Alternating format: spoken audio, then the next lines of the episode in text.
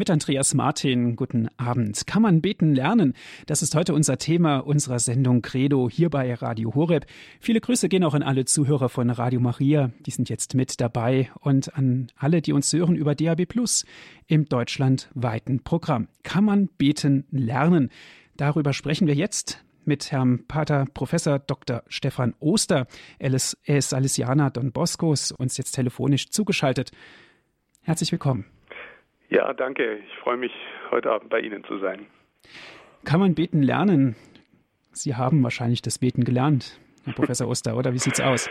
Also wenn ich ganz ehrlich bin, manchmal frage ich mich, ob ich es gelernt habe. Also weil ich bin auf diese Frage, die ist natürlich so vielschichtig gleich, dass man nicht sofort eine ganz einfache Antwort geben kann. Natürlich kann man sagen, jedes Kind soll beten lernen und jedes Kind soll ein Ave Maria und ein, und ein Vater Unser können und gleich am besten ganz früh das lernen und soll mit den Eltern beten lernen und dann hoffentlich lernen wir es dann in der Gemeinde und äh, wir lernen die Form Formen und die Ausdrucksweisen und die Worte und all sowas. Und gleichzeitig, je tiefer wir da hineinfinden, desto mehr ahnen wir, dass Beten ein sehr, sehr, sehr tiefes und persönliches Geschehen zwischen mir und dem Herrn ist. Und, äh, und dann kann man schon wieder sagen, das kann man im Grunde gar nicht lernen, weil ähm, dann fängt der Geist in uns an zu beten oder er betet schon immer mhm. und er nimmt uns damit hinein und dann, dann lehrt uns Gott das Beten. Das ist eine ganz interessante Sache. Ich habe diese Frage auch nicht umsonst Ihnen direkt zu Beginn gestellt, denn ich darf Sie ganz kurz vorstellen. Sie sind Jahrgang 1965 ja. und haben Zeitungs- und Hörfunkredakteur gelernt und anschließend waren Sie als Print- und Hörfunkjournalist tätig, mhm. haben sich dann aber doch irgendwie auf die Socken gemacht, bekehrt sozusagen, haben Theologie studiert, 2001 war dann die Priesterweihe, dann haben Sie promoviert in Philosophie und haben habilitiert im Fach Dogmatik mhm. und sind jetzt äh, Professor für Dogmatik und Dogmengeschichte mhm. in Benedikt Beuren. Da muss ja irgendwas passiert sein, mhm. Herr Pater Oster, dass Sie diesen Weg auf sich genommen haben, weg vom Journalismus sozusagen ja. und rein in die Theologie. Mhm. Also es war nicht ein Weg weg äh, vom Journalismus und rein in die Theologie, sondern eher äh, vom alten Leben in ein neues Leben. Und äh, das neue Leben war tatsächlich sowas wie eine Berührung. Also ich bin von jemandem im Nachhinein natürlich von Christus berührt worden und habe äh, verstehen dürfen, dort ist Leben, dort ist Fülle, dort ist Liebe.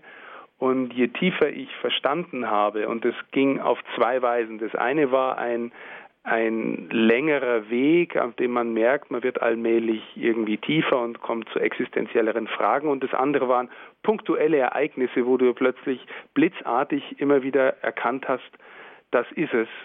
Und äh, auf diese Weise habe ich immer mehr verstanden, und na, was heißt verstanden? Also ich bin berührt worden von Jesus und habe äh, hab irgendwie äh, gedacht, ja, Du hast so lange nach den großen Fragen gesucht, nach Liebe, Wahrheit, Freiheit, was bedeutet das alles, was ist der Sinn von allem? Und mir lag der Sinn vor Augen in Christus, in dieser Gestalt. Und dann habe ich irgendwann gedacht, ja, wenn es das ist oder er es ist, für wen sollte ich sonst leben? Und es war gewissermaßen die Wende in dem Ganzen. Und die Theologie kam dann erst danach. Also mhm. ich bin zuerst Ordensmann geworden, Salesianer geworden und, äh, und dann habe ich im Orden noch Theologie studiert. Wunderbar. Damit machen Sie natürlich durch Ihr Beispiel viel Menschen Mut. Kann man das Gebet lernen, ist ja mhm. heute unser Thema. Ja, kann man denn wirklich das Gebet lernen? Sie haben vorhin gesagt, ja, man kann es eventuell lernen, aber wichtig ist, dass wir uns bewusst werden, dass es ein Gespräch ist, ein Zwiegespräch, mhm. dass wir mhm. uns mit jemand unterhalten, eine höhere Macht, um es jetzt mal ganz, ganz, mhm. ganz einfach auszudrücken. Mhm. Genau, also im Prinzip kann man sagen, wissen Sie, wenn ich, wenn Sie die Frage stellen, kann man lieben lernen? Ähm, und dann wissen Sie vielleicht, wenn Sie das ernst nehmen, dass auf der einen Seite irgendwie jeder Mensch weiß, was Liebe ist und auf der anderen Seite, je genauer wir fragen, was es ist, desto weniger wissen wir es. Und wir fragen uns dann, ja, lieben wir wirklich? Weil die Liebe ist auch ein Abgrund. Wissen Sie, wenn wir uns zum Beispiel allein die Frage stellen, wie viel, äh, wie viel Egoismus ist eigentlich in meiner Liebe? Also wie viel äh, Besitzergreifung zum Beispiel, wie viel an mir will den Partner, die Partnerin, den Freund, die Freundin besitzen Und es macht im Grunde besitzen wollen Liebe schon wieder äh, kaputt oder oder zumindest verdunkelt sie es ja. Und da merken wir plötzlich dass Liebe ein Reifungsweg ist also auch ein Lernweg. Ähm, und so ganz analog ist es mit dem Gebet weil Gebet ist ein Beziehungsgeschehen zwischen mir und Gott. Und natürlich kann ich mir Gedanken über Gott machen aber ist das schon Gebet oder gehört dazu dieses, was äh, diese Sendung, die Sie machen, die heißt Credo und Credo heißt ich glaube. Da das steckt das Wort credere, das heißt cor dare. Die Auflösung, die etymologische Auflösung des Wort credere ist cor dare. Das heißt das Herz geben. Wenn wir beten, können wir uns fragen, geben wir Gott unser Herz oder denken wir ein bisschen über Gott nach? Und allein diese Spannung, diese Frage ist schon so voller Spannung oder Abgrund, dass wir merken, dass wir, wenn wir uns auf den Weg des Gebetes machen, dass wir da immer irgendwie Lernende sind und immer unterwegs sind. Das darf uns nicht davon abhalten, nicht zu beten, weil wir denken, der Weg ist steinig und äh, ich lerne es eh nie, sondern das andere ist, jeder kann es schon irgendwie. Jeder hat es auch schon in sich. Jeder indem er atmet, indem er lebt, indem er anfängt zu lieben und zu vertrauen. Das sind alles schon vor gewissermaßen Vorschein, Vorstufen des Gebetes, weil wir darin unser Geschöpfsein zum Ausdruck bringen. Wir sind Kinder Gottes, Geschöpfe Gottes, wir atmen, wir leben, wir vertrauen, wir glauben, wir hoffen, wir lieben. Das sind Formen unseres Lebens, die irgendwie immer schon auch den Bezug zu Gott zum Ausdruck bringen, in dem wir schon stehen. Und, und der Mensch macht sich das bewusst und wird gewissermaßen plötzlich einer, der lobt, der dankt, der wirklich diesen Gott meint und anfängt anzubeten. Und so ist unser ganzes Leben ähnlich wie lieben lernen, beten lernen, wenn wir reif werden darin.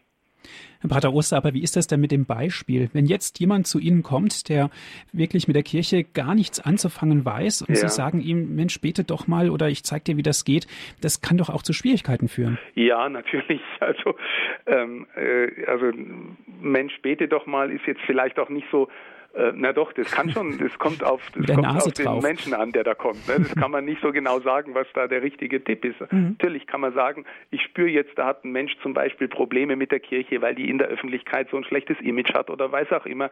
Und der kommt da nicht rein, aber er mag, äh, vielleicht kennt er, hat er schon von Jesus was erfahren und und dann sage ich, ja, wenn du glaubst, dass es Jesus gibt, dann fang doch einfach mal an, mit ihm zu sprechen nimm dir jeden Abend fünf Minuten Zeit oder zehn und erzähle ihm dein Leben und dann versuch ihm zu bitten und zu danken und äh, und dann fängt vielleicht etwas von dir an, dass du allmählich vielleicht auch dann verstehen lernst, dass die Kirche viel mehr ist als das vermeintliche Image, das dir unsere Medienwelt darstellt, sondern die Kirche ist letztlich auch sowas wie der Atemraum, in dem wir beten.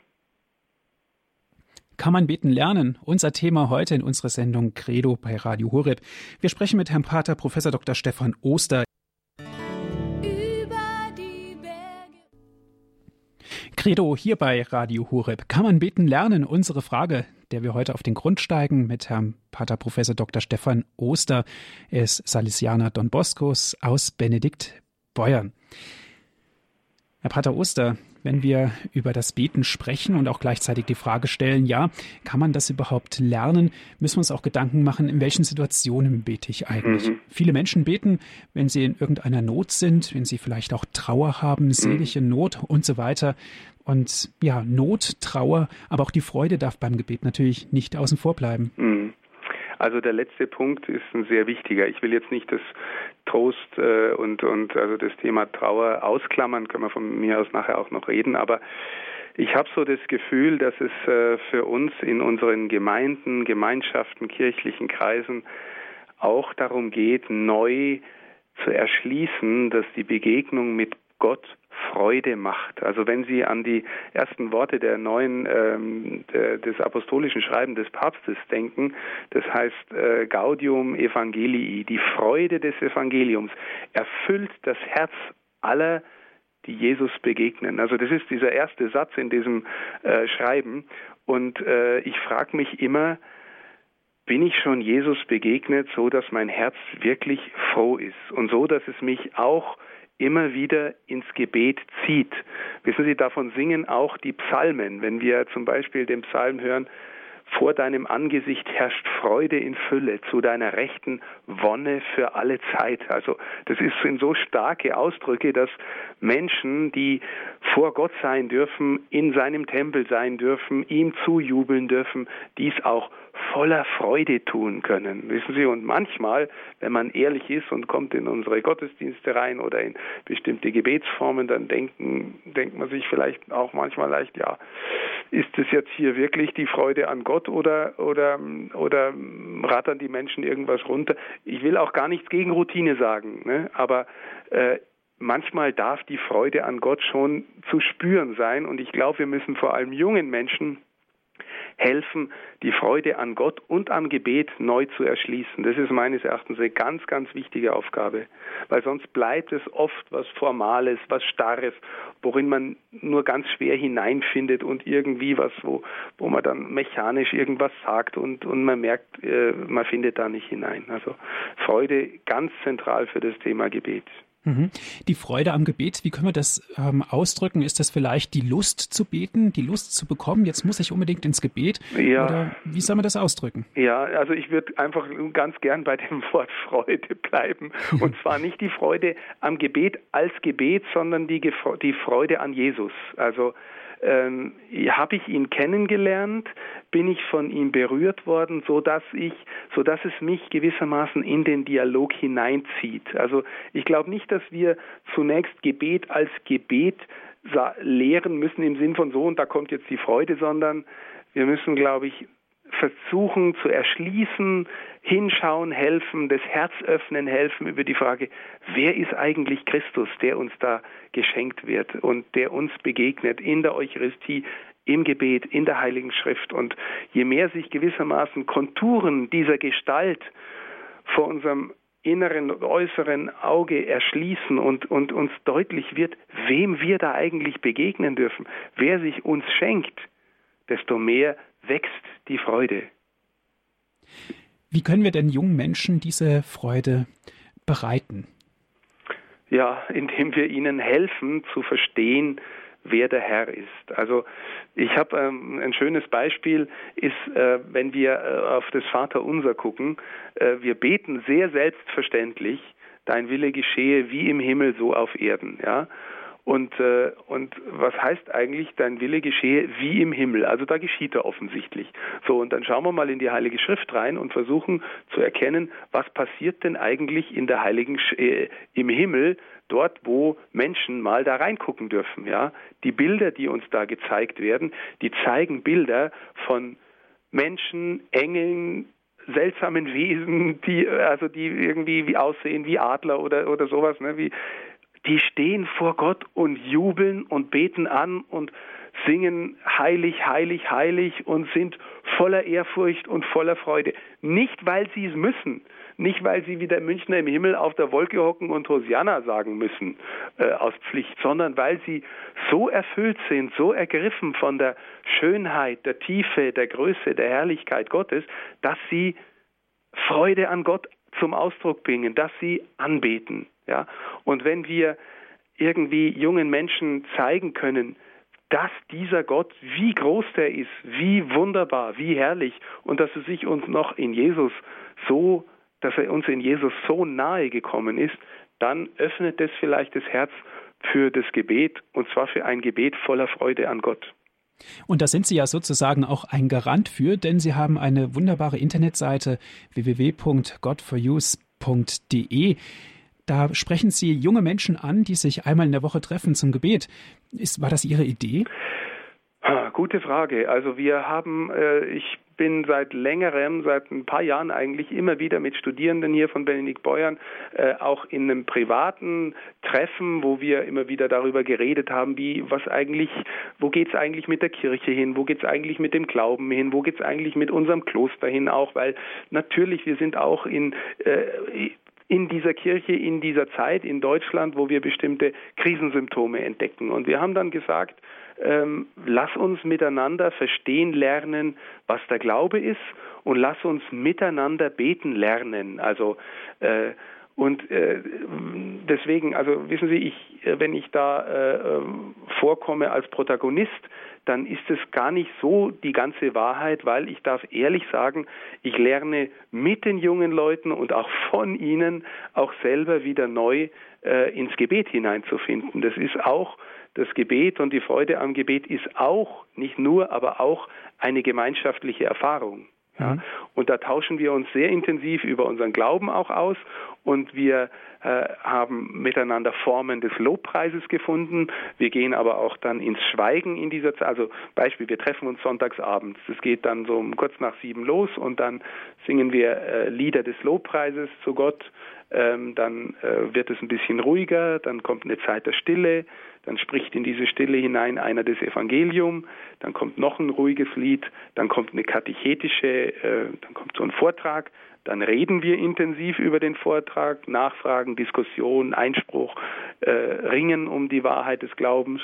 Und dann kommt noch ein ganz intensiver Fürbittteil, wo wir füreinander und für unsere Anliegen beten, äh, Segen, Muttergotteslied und dann äh, es noch so einen geselligen Teil. Und das ist eine Form, die haben wir eigentlich miteinander aus diesem Anliegen für uns gefunden. Und genau, und deswegen das habe ich nicht erfunden, nee.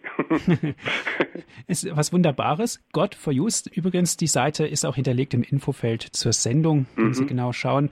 www.godforuse.de, God for Use zusammengeschrieben. Nur mhm. als Information. Sie haben gesagt, Sie lernen auch von den Jugendlichen. Mhm. Ich meine, Sie sind natürlich auch Dogmatikprofessor. Ja. Das dürfen wir überhaupt nicht unter den Tisch kehren.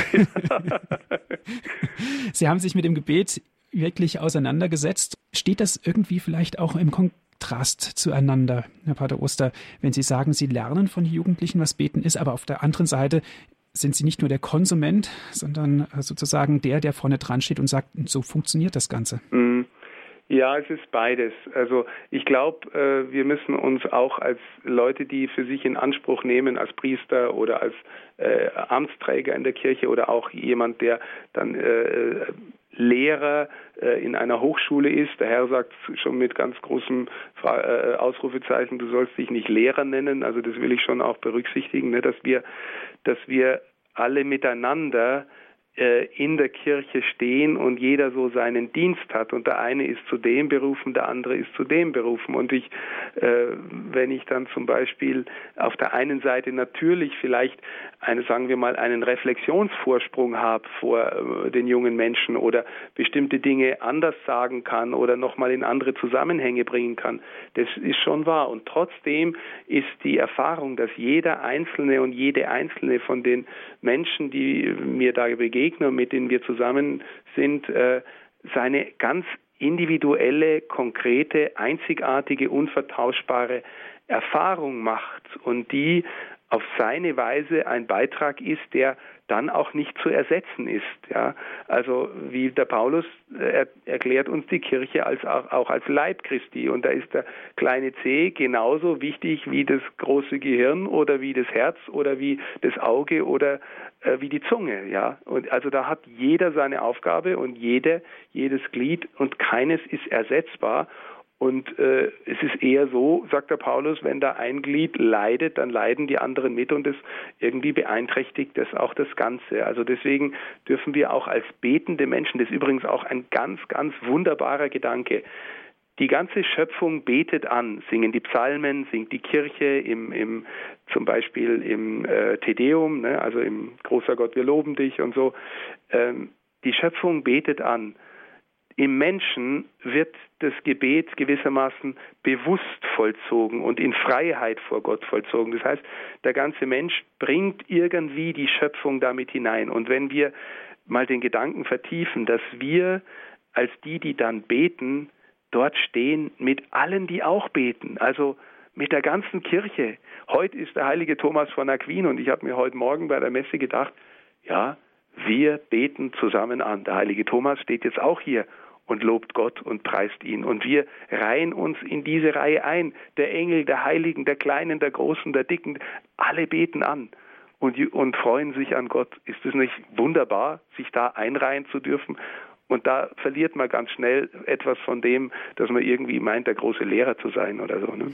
Das ist was Wunderbares. Vor allen Dingen die Schöpfung, die ganze Schöpfung ist ja eigentlich auch Freude. Ne? Deshalb ja. hat sie Gott ja auch gemacht, die Schöpfung. Ja, mit all ihren auch Verwundungen. Ne? Die auch Schöpfung ist genauso wenig heil, wie der Mensch heil ist, aber ich bin überzeugt, dass der Mensch immer heiler wird, indem er in einem ganz tiefen Sinn ein Anbetender wird. Also beim Paulus steht der wunderbare Satz im, äh, im Römerbrief im achten Kapitel, die Schöpfung wartet sehnsüchtig auf das Erscheinen der Kinder Gottes, die ganze Schöpfung. Und das heißt, äh, wer sind denn die Kinder Gottes? Ja, die, die ihren die Gott als ihren Vater anerkennen, bekennen, sich an ihm freuen ähm, und, äh, und das Gottes Lob zum Ausdruck bringen und da die ganze Schöpfung mit hineinnehmen. Sie haben jetzt wunderbar Paulus reflektiert. Herr Pater Oster, kann man beten lernen? Unser Thema unserer Credo-Sendung bei Radio Horeb. Ich reflektiere mal kurz. Jesus macht die Tür zu und gehe in deine Kammer, um zu ja. beten, mit eigenen Worten jetzt wiedergegeben. Ähm, das widerspricht sich ja schon ein klein wenig. Ne? Ja, also äh, wenn Jesus das sagt, das ist interessanterweise das Erste, was er uns über das Gebet lehrt, wenn wir nach dem Evangelium gehen. Das ist in der Bergpredigt, ähm, eben gleich im sechsten Kapitel vom Matthäusevangelium.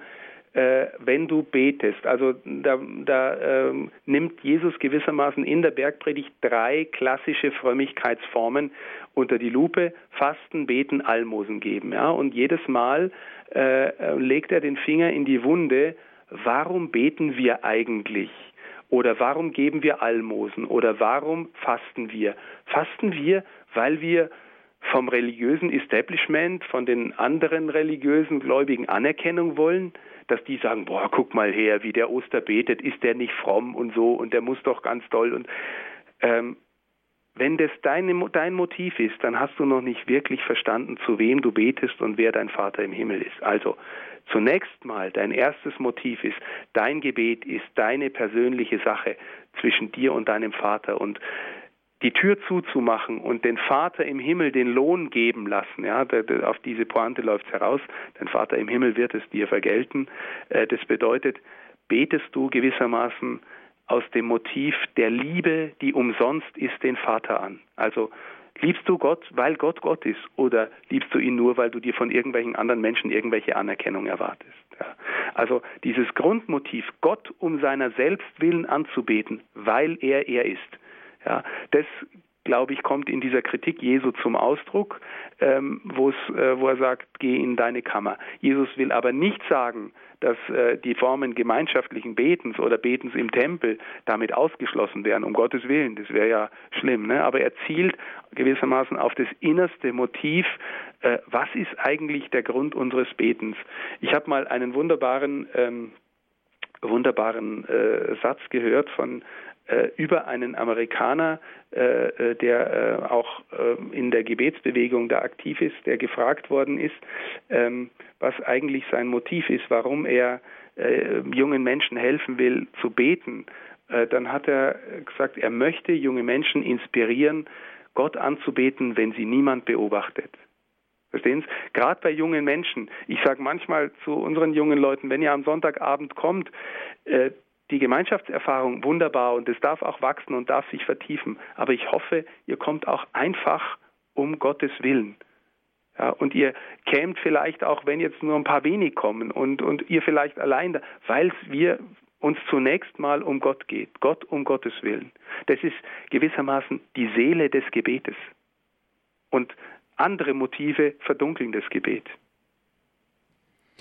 Kann man beten lernen? Unser Thema heute unserer Sendung Credo bei Radio Hureb. Gleich sprechen wir über die Formen und die Inhalte eines Gebetes oder ob wir überhaupt bestimmte Formen brauchen. Wir sprechen mit Herrn Pater Professor Dr. Stefan Oster aus Benedikt Beuern.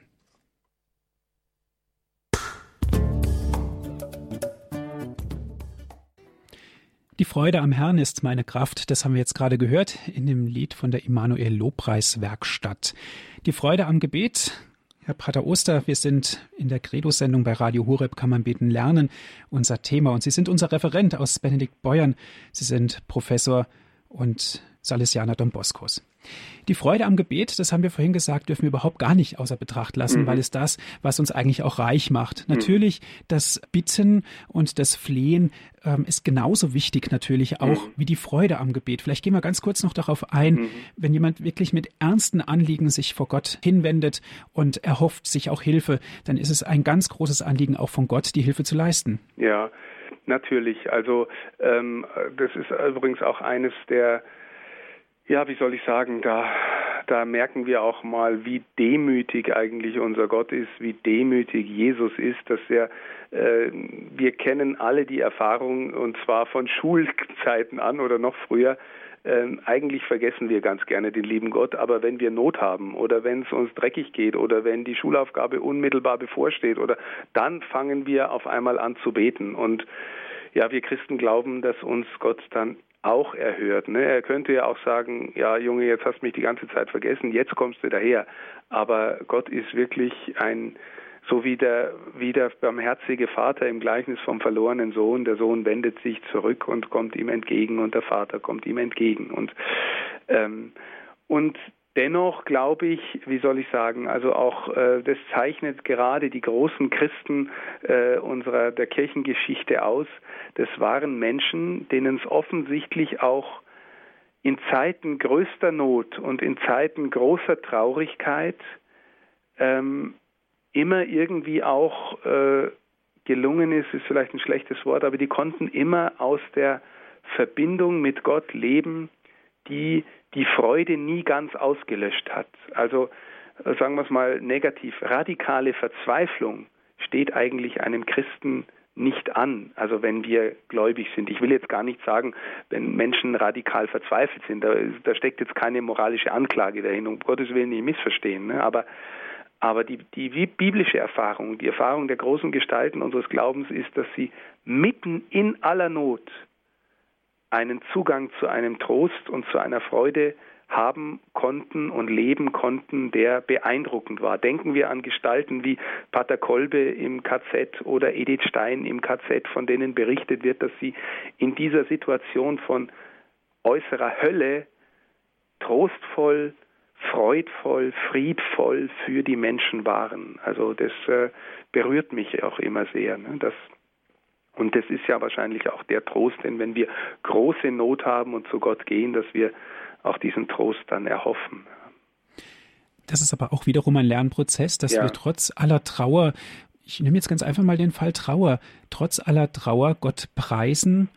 Ja, das ist auch, glaube ich, ein Reifungsprozess, aber wenn Sie äh, tiefgläubige Menschen fragen, ähm, die äh, durch große Trauer gehen, dann wissen die meistens manchmal sogar erst danach oder ähm, äh, von der Erfahrung zu berichten, ja, da hat mich mein Glaube gehalten, mein Glaube hat mir Trost gegeben, hat mir eigentlich die tiefe Quelle zum Leben nicht äh, verschlossen, sondern eröffnet. Also das äh, und manchmal ist gerade auch die Trauer der Reifungsprozess in selbst, in dem wir das lernen. Der Reifungsprozess ist nicht ganz einfach, aber ich glaube, da geht es auch sehr stark um Erfahrungen, die man machen muss. Das kann man wahrscheinlich theoretisch nur bedingt erklären. Genau, deswegen auch dieses Satz am Anfang. Im Grunde Lehren in, in einem theoretischen Sinn, in einem ähm, gewissermaßen Theorie-Praxis-Vermittlungsprojekt kann man solche Formen von Gebet nicht. nicht. Da muss man mit hindurchgehen und dann begleitend vielleicht mitgehen, aber aber die Erfahrung machen muss dann jeder Mensch selber und darf auch mhm. jeder Mensch selber machen. Vielleicht auch mit einem geistlichen Begleiter, genau, ja. der sich dann auch um einen kümmert und man muss sich natürlich auch führen lassen. Das ja. ist ganz wichtig. Ja, Formen und Inhalt des Gebetes, ja. Pater Oster, so ein bisschen haben wir es ja schon anklingen gelassen. Was sind denn so die Formen des Gebetes? Ja, gut, wir äh, ein paar haben wir jetzt schon genannt. Also äh, bitten, danken. Äh, sich freuen vor Gott, im Schweigen sein vor Gott, jubeln vor Gott, äh, klagen vor Gott. Das sind alles, sagen wir mal, Ausdrucksformen, die wir aus der Schrift kennen. Aber dann gibt es natürlich noch spezielle äh, Formen, die die Kirche geprägt hat. Also die wir, wir kennen das Vaterunser als unseren kostbarsten vom Herrn selber überlieferten Gebetsschatz. Wir kennen die Psalmen als den Gebetsschatz der Kirche schlechthin. Wir kennen viele vorformulierte Gebete und es ist äh, kann man jetzt auf der einen Seite sagen, ja, brauche ich das oder brauche ich es nicht?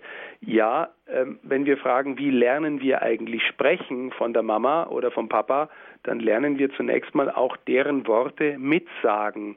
Und im gelingenden Fall, im Mitsprechen der Worte von Mama und Papa, erfahren wir gleichzeitig auch gewissermaßen deren tiefere Bedeutung, deren Inhalt, deren Sinn. Und wenn wir das Vaterunser mit der Kirche und in der Kirche mitbeten und sprechen, lernen und immer bewusster vollziehen, dann ist uns das eine Hilfe, die, äh, die, in der wir gewissermaßen auch beten lernen.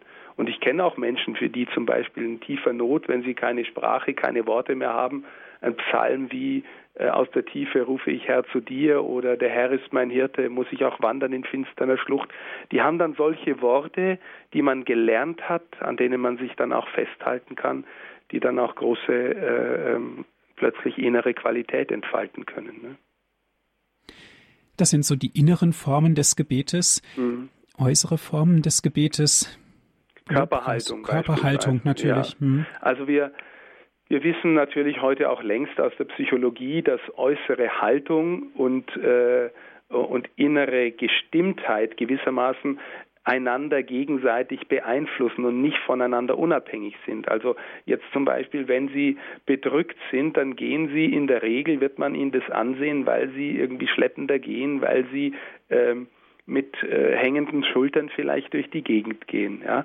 Ähm, jetzt kann man zum Beispiel auch ein bisschen beeinflussen und sagen, pass mal auf, du wirkst sehr gedrückt. Atme doch mal tief durch, richte dich auf, nimm die Schultern hoch, den Kopf hoch, geh mal strammen Schrittes und, und wenn man das tut, manchmal hat man den Effekt, da geht es einem dann schon gleich ein bisschen besser. Ne?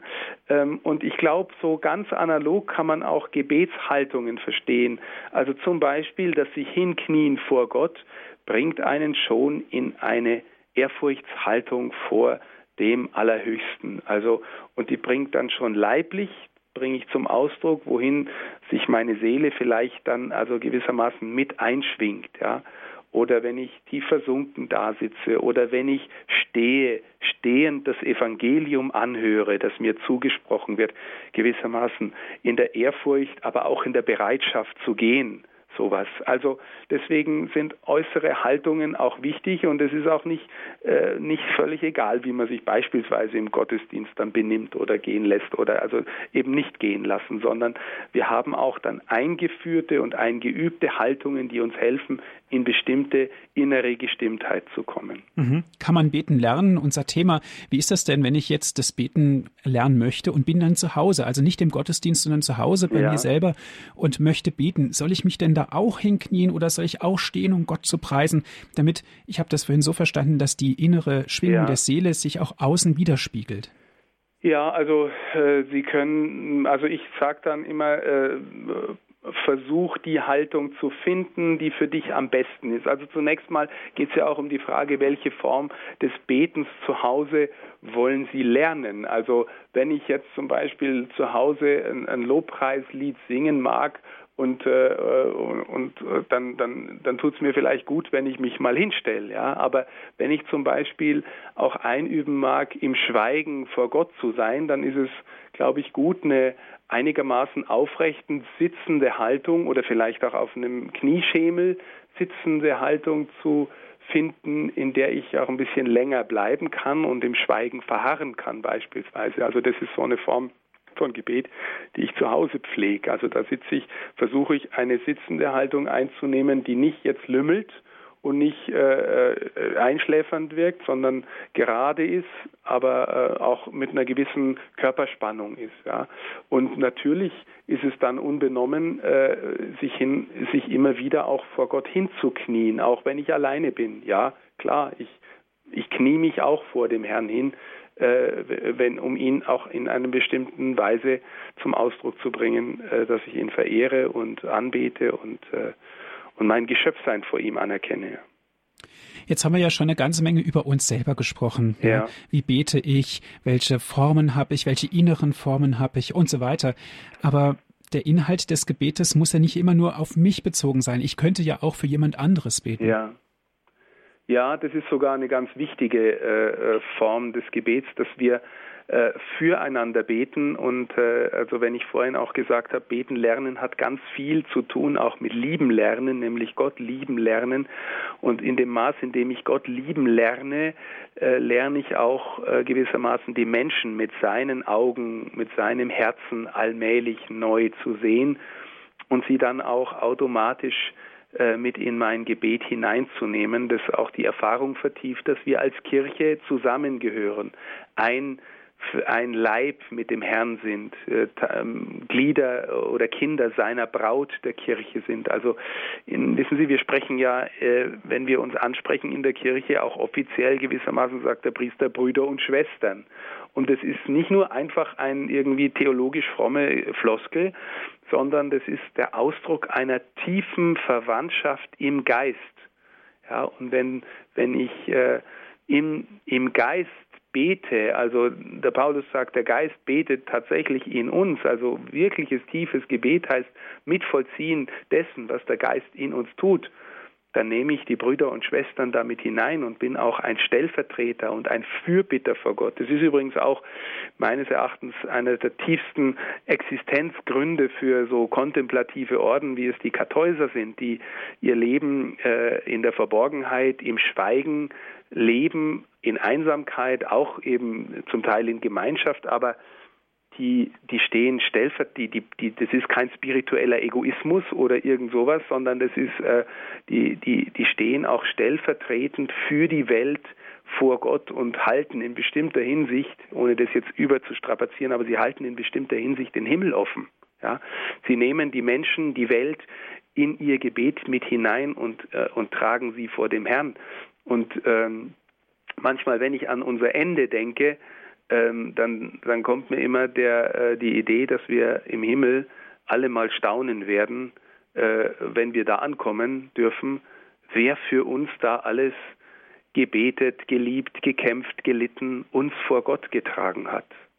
Wissen Sie, das, äh, das ist auch ein großes Geheimnis, dieses fürbittende Gebet. Aber da werden uns bestimmt die Augen aufgehen. Ja, da werden uns die Augen aufgehen, genau. Und, und wir werden auch staunen, wer noch alles da ist, ja. äh, weil auch für äh, den, von dem wir es vielleicht gar nicht denken, äh, äh der ist auch da. Eben. Und, und, äh, und vielleicht äh, wird uns auch ein Herzensanliegen erfüllt, dass der Mensch, der vielleicht in seinem Leben Gott nicht so nahe gekommen ist oder gar nicht, dass der trotzdem da ist, weil ihn so viele Menschen oder ganz bestimmte Menschen voller Liebe mit ins Gebet genommen haben, mhm. vor Gott mit hingetragen haben. Wunderbar, wunderbar. Ja. Herr Pater Oster, wir sind ja total freie Menschen eigentlich. Ja. Ne? Wir dürfen beten, wann wir wollen. Ein Gebot ist natürlich, dass wir es tun sollten. Ja. Wir können es genauso gut auch lassen. Ja. Was wir davon erhalten, die Quittung sozusagen, werden wir dann sehen. Ja die Formen des Gebetes haben wir gerade vorhin besprochen. Es gibt natürlich feste Formen, vorgeschriebene oder vorgefertigte, in Anführungszeichen ja. gesprochen, äh, Gebete, aber auch das freie Gebet. Ich glaube, das ist auch was ganz Wichtiges, ja. ähm, dass man das auch lernt und sich traut, frei zu Gott zu sprechen. Ja, natürlich. Also das, was ich vorhin schon mal gesagt habe, dass ich äh, Menschen, jungen Menschen das auch empfehle, äh, ihr Leben vor Gott zu tragen, auszusprechen, ihm hinzuhalten, die Nöte, die Freuden, die Sorgen in in einem freien Dialog, wie die Theresa von Avila gesagt hat, wie mit einem Freund, natürlich einem Freund, der gleichzeitig der Majestätische, der Große, der Herrliche, aber eben auch der Liebende, äh, das Lamm Gottes ist. Ja, dem darf ich das alles sagen, was mich, was mir auf dem Herzen liegt. Und ich darf das auch lernen. Und ich darf auch mal, und das machen uns die Psalmen vor, klagen und jammern, wenn ich mit dem, mit der oder jener Situation nicht zurechtkomme. Oder ich darf auch mal sagen, Mensch, hier, warum äh, nervt mich der jetzt so und so weiter und dann kann ich immer noch darum beten, Herr, hilf mir, ihn zu lieben. Aber ich darf auch vor Gott mit, also wie wir sagen, aus dem Herzen keine Mördergrube machen, sondern von ganzem Herzen ähm, äh, mich ihm da offenbaren und das auch einüben und lernen. Also äh, wir dürfen auch darin frei werden. Auch das ist übrigens, wenn ich vorhin gesagt habe, ich lerne von den jungen Menschen, ähm, äh, da kenne ich ein paar, die da ganz, ganz äh, selbstverständlich in großer Freiheit vor Gott beten. Toll. Die Menschen, die erfahrene Beter sind, da kann es passieren, dass wirklich man durch, durch ein Tal durchschreitet in seinem Leben, ja. wo man sämtliche Perspektiven und so weiter verliert. Ja. Und dann noch beten als mhm. zusätzliche Last das empfindet, kann natürlich auch zu Problemen führen, dass ich ja. also wirklich mich so vergrabe und, und auch kraftlos bin zu beten. Ja, also das ist, äh, das glaube ich, wenn ich, äh, hängt ganz von der Situation der Person ab. Ich würde jetzt mal sagen, es gibt ja zum Beispiel, sagen wir mal, Extreme, ganz skrupulöse Personen, die ein strenges Gebetsprogramm sich vorgenommen haben. Wenn sie einmal das unterlassen, dann meinen sie, jetzt kommen sie in die Hölle. Ähm, und da würde ich eher dazu tendieren, Mensch, lass mal fünf Grade sein und, äh, und gönn dir auch mal eine Auszeit, wenn, wenn das so was Gesetzhaftes bekommt und darüber die Freude vergessen wird. Ja? Und dann gibt es vielleicht andere Menschen, die äh, eher ganz stark laissez-faire sind und sagen, na ja, der liebe Gott liebt mich doch eh, ich brauche nicht auch noch beten und so.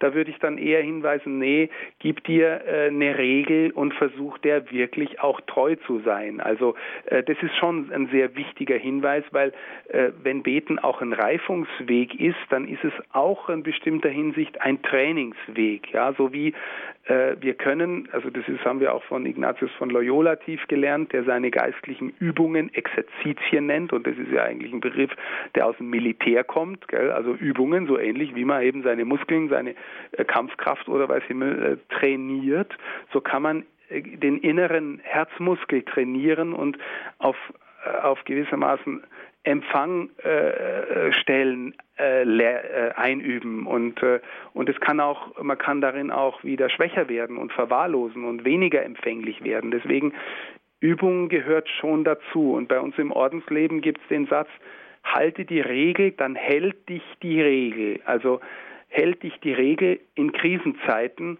hast du immer noch was, woran du dich halten kannst, was dich dann womöglich durchträgt, weil auch wenn du es dann manchmal einfach nur noch mechanisch tust und nichts spürst, ähm, aber du hast was, woran du dich hältst, was deinen Tag strukturierst, was dich trotzdem vielleicht irgendwie auf Gott ausrichtet und so. Also ähm, Regelmäßigkeit und eine gewisse Form ist äh, ganz wichtig.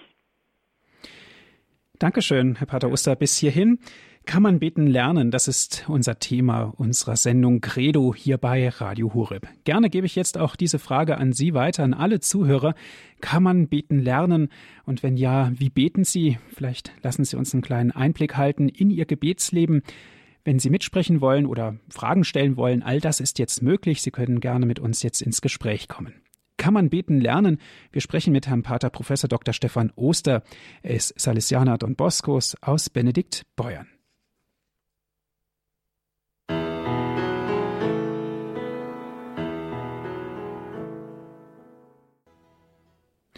Kann man beten lernen? Unser Thema unserer Credo-Sendung hier bei Radio Horeb. Wir sprechen mit Herrn Pater Professor Dr. Stefan Oster aus Benedikt Beuern. Gerne dürfen Sie jetzt auch mitsprechen und uns vielleicht auch Ihre Erfahrungen mitteilen. Kann man beten lernen? Herr Pater Oster, eine erste Hörerin darf ich begrüßen. Es ist Frau Sitte aus Leipzig. Guten grüß Abend. Gott, grüß Gott. Hm. Ja, äh, guten, guten Abend, grüß Gott. Und zwar, ich habe Schwierigkeiten. Ich zwinge mich zum Gebet mhm. morgens und abends mitunter äh, bin ich auch so kaputt, also weil ich äh, ähm, Schmerzen habe. Also ich bin körperbehindert, ich habe eine Körperbehinderung zugezogen. Mhm. Und äh, aber ich kenne es, äh, ich zwinge mich wirklich zum Vater unser, zum Ave Maria und dann eben auch, damit ich Schutz habe, eben auch äh, zum Schutzengel. Mhm. Und ich kann mit dem Wort, also das widersteht mir das Wort anbeten. Mhm. An, an, also das geht nicht. Mhm. Ich kann niemanden anbeten. Mhm. Ja, also danke zunächst mal für Ihre Frage oder ihr auch für Ihr äh, persönliches Bekenntnis dahinter ist ja auch ähm, eine bestimmte Form von Not, die man, äh, also es ist auch eine Gabe, dass Sie uns daran jetzt teilhaben lassen, weil natürlich besteht für Menschen auch äh, das Gebet ist nicht nur einfach, es ist immer auch eine Schwierigkeit. Ähm, also zunächst einfach zu dem, Sie zwingen sich ähm, meine Frage ist jetzt, ähm, gibt es das in Ihrem Leben, dass Sie einfach auch mal Freude an Gott haben oder Freude daran haben, dass Sie glauben dürfen? Ich habe, das ist äh, einige Monate her, da habe ich, ja soll ich sagen, gefühlt, äh, was, ich habe mir ja äh, zur DDR-Zeit also Bücher gekauft, religiöse Bücher, mhm. aber das war im Grunde genommen eigentlich nicht das Richtige. Mhm. Denn man kommt ja nicht so nicht zum Lesen so groß. Und äh, da habe ich gemerkt, hm, das, äh, das, das ist es nicht, die mhm. Bücher. Mhm. Das ist es nicht. Und also, spürte das irgendwie, ich sage äh, mir gegenüber ein Stück entfernt, mhm. so wie ein, ich kann nicht sagen Luftzug, aber eben innerlich, äh, ich will das Wort Gefühl nicht äh, äh mhm. sagen, mhm. Äh, etwas, was mir so angenehm war. Mhm. Also eine tiefe Erfahrung von Trost oder Freude oder sowas, ja. Ähm, ich weiß nicht, haben Sie das Gefühl, also wenn Sie sagen, Sie beten Vater unser oder zum Schutzengel, haben Sie den, den Eindruck, ähm, dass Jesus selber ähm, als Person Ihnen etwas sagt? Also Nein. Nicht. Also dann ist vielleicht ein Weg, äh, Frau Sitte, ne, war Ihr Name. So ist Frau, richtig, ja. Hm, Frau Sitte äh, aus Leipzig. Frau Sitte, dann ist vielleicht ein Weg, zu äh, vielleicht mal die Schrift nehmen und äh, nicht einfach von vorn bis hinten zu lesen, sondern zu sagen, Jesus, wer bist du eigentlich? Zeig mich dir, äh, zeig dich mir. Und dann äh, versuchen, diese Gestalt, diese, die sich da in der Schrift zeigt, äh, anfangen so äh, ja kennenzulernen, vielleicht lieben zu lernen. Und und das sowas wie in ein Gebet hineinmünden zu lassen. Wissen Sie, es gibt Menschen, die sagen, ich bin so begeistert von Mozart oder von Goethe, ich will alles über den wissen und lesen rauf und runter. Ähm, und das ist auch verständlich, weil das faszinierende Persönlichkeiten sind. Ich darf Ihnen ehrlich sagen, aus eigener Erfahrung, die faszinierendste Persönlichkeit, die je auf der Welt gelebt hat, war Christus. Und wenn etwas von dem kommt, in ihr Herz kommt, dass sie sich berühren lassen können von der Gestalt Jesu, dann fangen sie in bestimmter Weise von selbst an zu beten. Und dann können sie auch mit ihm, sie haben ja das Vaterunser, haben wir von ihm gelernt, mit ihm und von ihm auch zum Vater beten. Verstehen Sie? Dann kriegt es vielleicht von Ihnen her ein anderes Motiv, als wenn Sie sagen, ich zwinge mich. Gut, wunderbar. Dankeschön, Frau Sitte, ja. für Ihren Anruf. Alles Gute. Es geht weiter mit Frau Reichenbach. Sie ruft an aus Oberhausen, Nordrhein-Westfalen. Grüß Gott. Ja, grüß, grüß Gott. Gott. Hier spricht Brigitte Reichenbach aus Oberhausen. Ja. Habe ich es Herrn Pater... Pater Oster, ja. Oster vor mir, ja. Also Herr Pater, es ist was Tolles geschehen während Ihrer Sendung. Mein Mann und ich, wir sitzen am Radio, mhm. hören Ihre Sendung ich habe eine Freundin, muss ich vorausschicken, eine Freundin, Realschullehrerin mhm. an bischöflicher Realschule, mhm. heißt zu unserer lieben Frau, die Schule. Mhm.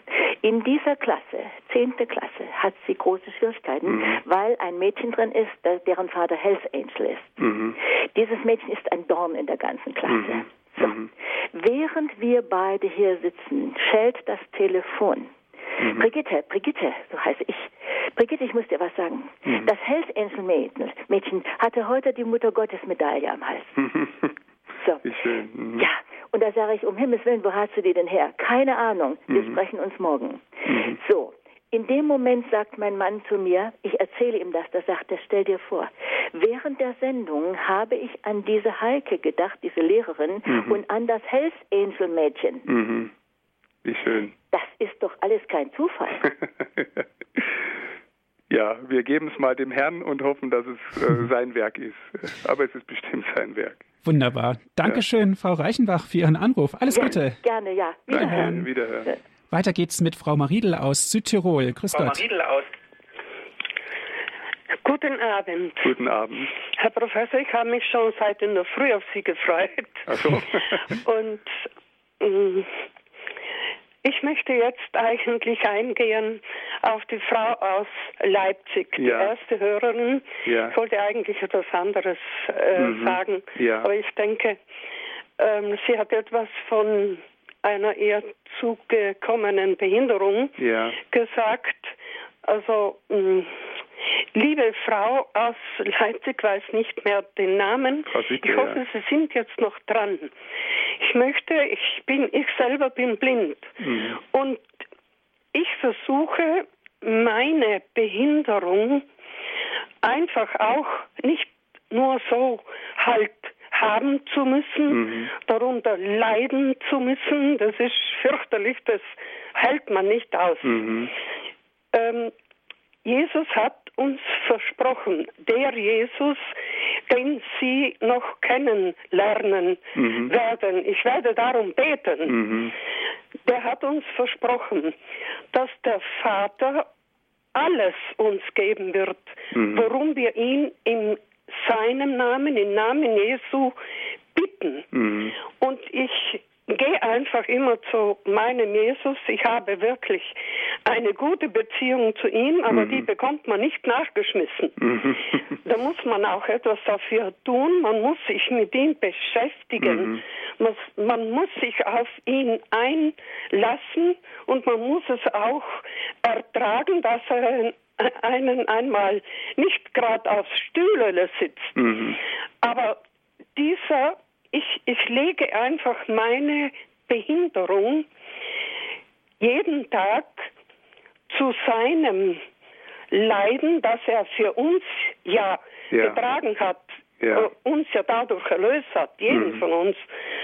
Ich lege es einfach dazu und bitte ihn, er möge es mitwandeln, damit es wertvoll wird. Ja. So, und das, das weiß wird, ich ja. schon selber auch. Ja. Aber durch ihn und mit ihm wird es wertvoll. Ja. Und äh, äh, liebe Frau, ich werde das in Zukunft einfach, werde ich da einfach auch an Sie mhm. denken, dass Sie Ihre Not auch annehmen können, vielleicht auch aus einer anderen Sicht dann, weil es ihnen dann auch sehr viel besser geht. Ja.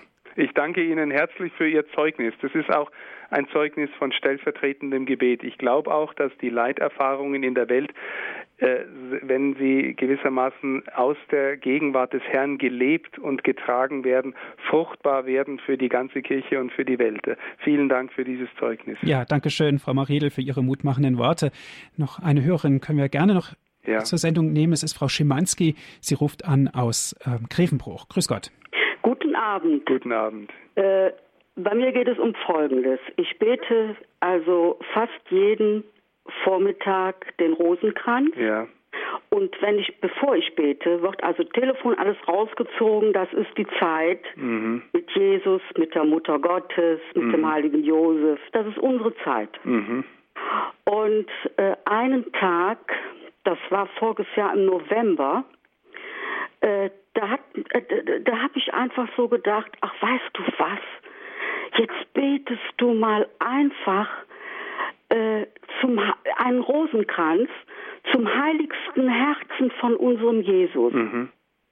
Und ich muss sagen, ich habe eine sehr äh, schwierige Situation seit einigen Jahren.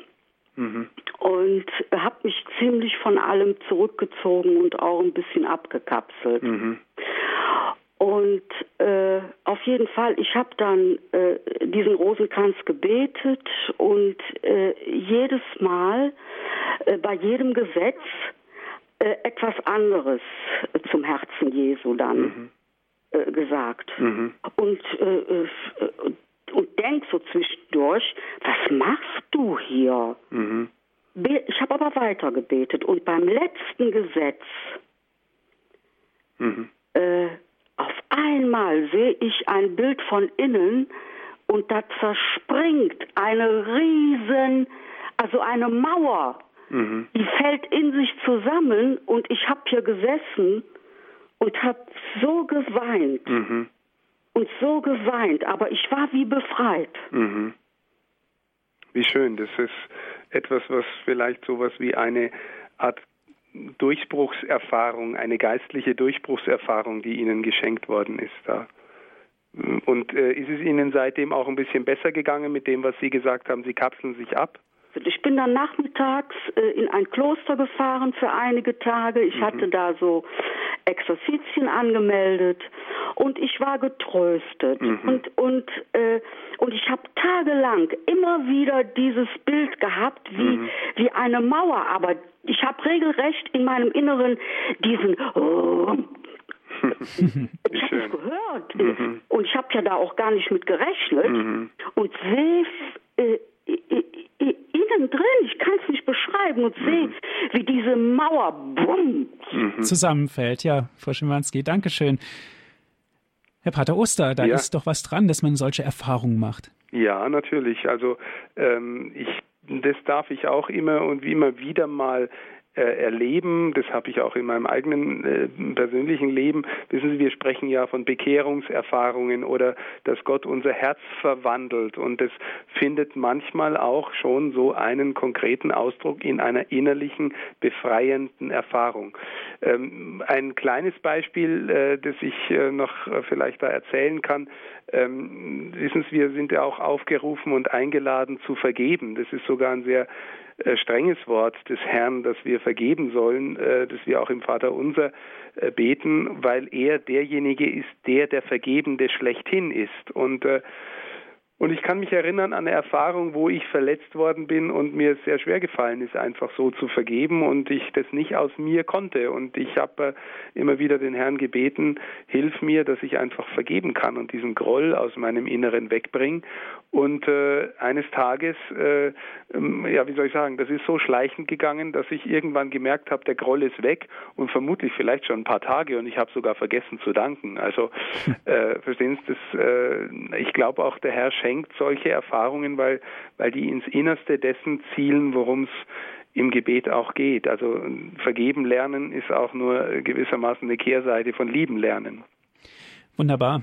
Herr Pater Oster, ich darf mich ganz herzlich bedanken. Die Sendezeit ist nur am Ende, ja. dass Sie sich die Zeit genommen haben, hier bei uns über das Thema Kann man beten lernen? Ja. Über diese Frage, dass wir darüber sprechen konnten. Ja, sehr gerne. Herzlichen Dank. Alles Gute Ihnen. Dankeschön. Ja. Herzlichen Dank auch an alle Zuhörer, dass Sie mit dabei gewesen sind. Wie immer gibt es diese Sendung auch zum Nachhören auf CD. Ein Anruf bei unserem CD-Dienst genügt und wir schicken Ihnen kostenlos einen Mitschnitt dieser Sendung zu 08328 921 120, die Telefonnummer von unserem CD-Dienst 08328 921 120 www.hore.org. Dort gibt es die Sendung zum Herunterladen als MP3-Datei www.hore.org. Nutzen Sie unser Download- und Podcast-Angebot. Alle Informationen auch zu dieser Sendung finden Sie auf unserer Internetseite. Herr Pater Oster, darf ich Sie zum Ende dieser Sendung um den Segen bitten? Ja, gerne. Ich spreche ein kurzes Gebet und, äh, und erteile dann den Segen. Herr Jesus Christus, du hast uns und vor allem deine Jünger das Beten gelehrt. Du hast ihnen das Vaterunser, das Gebet zum Herrn geschenkt. Du hast ihnen immer wieder gezeigt, wie du selber gebetet hast. Sie wollten teilhaben an deiner Weise zu beten, der du tief aus der Verbindung mit dem Vater tief aus dem Geist gelebt hast. Ich bitte für alle Menschen, die diese Sendung gehört haben, dass sie, dass wir alle tiefer ins Gebet, im, ins Gebet im Geist hineinfinden. Ich bitte auch für alle, die uns im Gebet anvertraut sind, die sich unserem Gebet anvertrauen. Und bitte für alle Menschen, die sich auf den Weg mit dir in die Schule des Gebets und in die Schule der Jüngerschaft machen um den Segen. Und so segne sie alle, der gütige und dreieinige Gott, der Vater und der Sohn und der Heilige Geist. Amen. Heiliger Thomas von Aquin. Bitte für uns. Heilige Maria, Mutter Gottes. Bitte für uns. Dankeschön fürs Zuhören. Es verabschiedet sich Ihr Andreas Martin.